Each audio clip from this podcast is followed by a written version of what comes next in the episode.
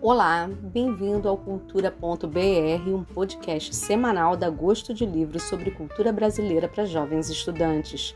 Eu sou Gisele Oliveira, professora mestre em literatura brasileira. Vem comigo que toda semana eu tenho uma dica importante para você ampliar o seu repertório cultural. O Cultura.br não tem apoio ou nenhum tipo de patrocínio, mas isso pode mudar. Se você gostar da qualidade desse trabalho e quiser ver sua marca anunciada aqui, é só me procurar. Você encontra meus contatos na descrição desse podcast.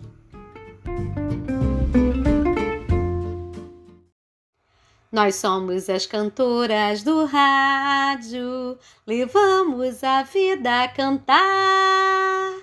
Não, definitivamente não, eu não podia ser cantora. Mas cresci ouvindo minha mãe falar das cantoras do rádio. Você já ouviu falar delas? Tenho certeza que sim.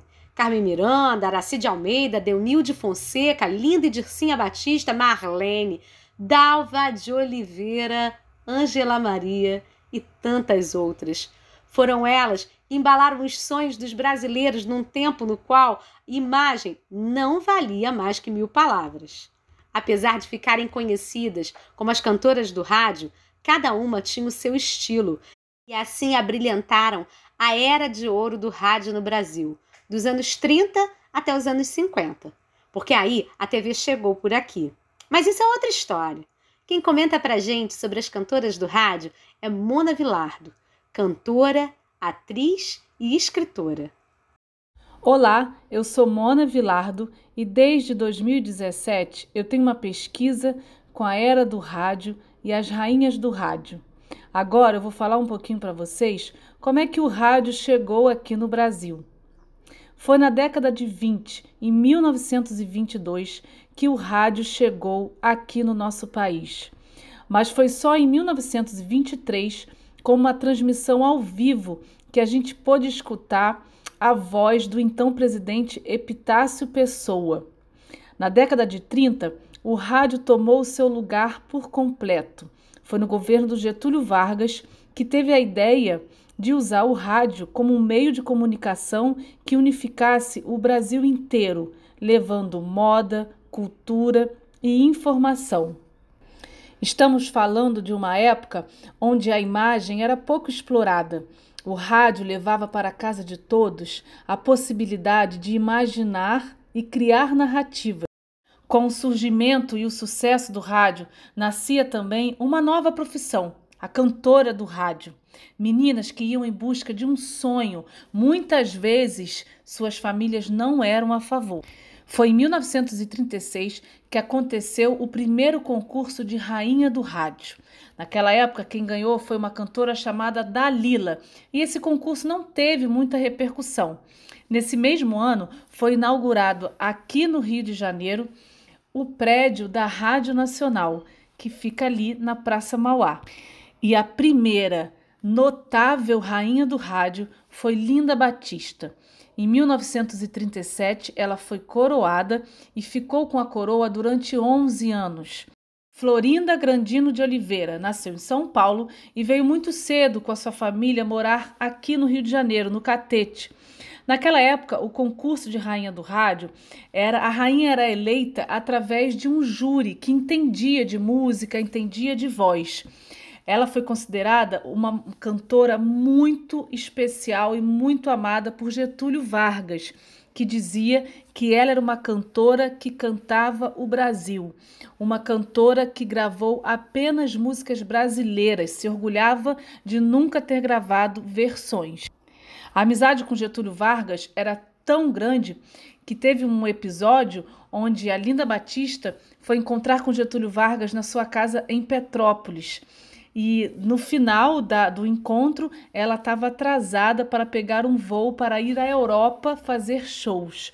Getúlio Vargas faz uma ligação para Paner e pede que o voo de Linda Batista seja atrasado porque a, a, cantora está saindo de sua casa em Petrópolis. Ela sai de Petrópolis junto com seus com seus guardas e consegue pegar o voo e fazer uma belíssima turnê na Europa.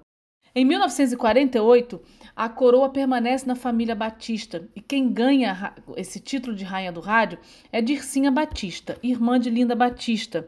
Em 49, o, o concurso muda as suas regras e a população passa a poder votar na sua rainha predileta.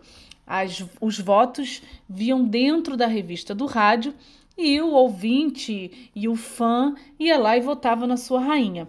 Lembrando que a gente está falando de uma época onde as gravações eram feitas ao vivo, onde não existia todo o equipamento sonoro de gravação que existe hoje. Então as rainhas do rádio tinham que ter uma bela voz, um registro vocal do grave ao agudo, conseguindo cantar bem todas as notas ser carismática. Então era realmente um concurso muito importante para a época. E é também em 49 que surge o patrocínio para um artista.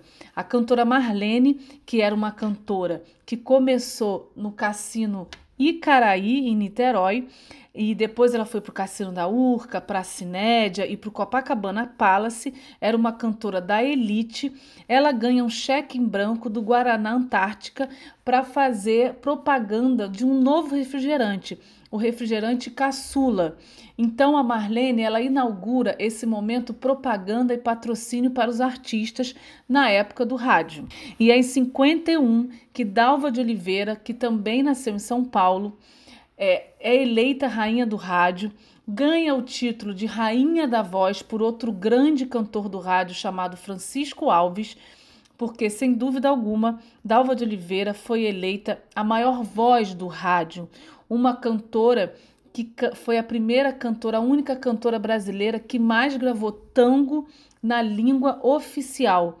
Ela morou na Argentina, casou na Argentina, então ela fez muito sucesso também em outros países. Rainha do Rádio de 1951, ela recebe a coroa de Marlene e é considerada uma mulher que foi atrás da sua carreira, mesmo passando por tantas dificuldades amorosas na sua vida. O meu projeto se chama Elas por Ela, As Rainhas do Rádio, por Mona Vilardo, e começou em 2017 com o centenário de Dalva de Oliveira que se chamava Vicentina de Paula de Oliveira, pois o filho, o pai dela queria ter um filho, menino, e quando Dalva nasce, ele muda o nome dela para Vicentina, sem originalidade nenhuma, não é? Então, meu projeto começou em 2017, homenageando essa rainha, com um espetáculo chamado Mona Canta Dalva, e logo depois um livro infanto-juvenil chamado Dalva, Minha Avó e Eu porque eu vejo uma importância enorme de transferir essa informação, essa carreira de tantas mulheres que foram tão importantes na era do rádio para os jovens e para as crianças. Ainda falando sobre Dalva de Oliveira, ela teve uma grande amiga que foi cantora do rádio que foi a Carmen Miranda. E tem uma história que é muito curiosa, onde a Carmen Miranda vai visitar a Dalva de Oliveira na Urca, ela morava na Urca, e foi exatamente no dia em que Carmen Miranda recebe o convite para se apresentar na Broadway. Nesse dia, o Peri Ribeiro, que era filho de Dalva de Oliveira, estava na cama, é, sem fralda, deitadinho, era um bebê, e a Carmen Miranda olha para o menino e fala: esse rapazinho vai me dar, vai me dar sorte, vai me dar a resposta se eu devo ir ou não aceitar o convite para, os, para ir aos Estados Unidos. E ele faz xixi na cara de Carmen Miranda e ela diz: Pronto, é esse o sinal, eu vou aceitar esse convite. Então eu fico por aqui contando um pouco da trajetória de algumas rainhas do rádio, da importância que essas mulheres tiveram nessa época de sucesso no Brasil, de grandes ganhos no Brasil, onde a imagem não valia praticamente nada, e sim o talento, a trajetória daquela artista. Uma das músicas da Dalva de Oliveira que fez mais sucesso e é cantada até hoje se chama Bandeira Branca. Bandeira branca, amor não posso mais. Pela saudade que me invade, eu peço paz. Adorei estar aqui com vocês, contar um pouquinho dessa história. E se quiser mais informações, o meu Instagram é monavilardo e o meu e-mail rainhasdoradio@gmail.com. Um abraço para vocês.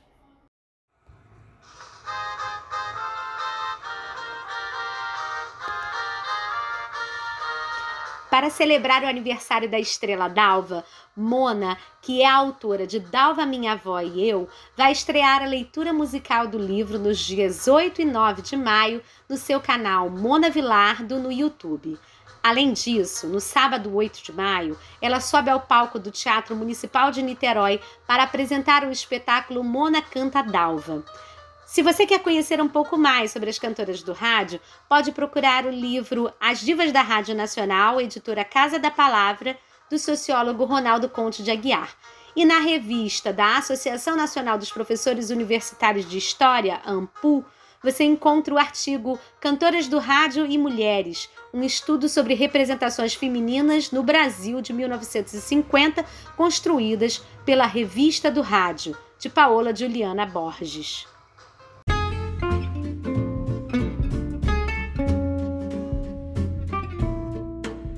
cultura.br fica por aqui. Não esqueça que a cultura brasileira depende de mim e de você. Prestigie. Até a próxima semana. Tchau!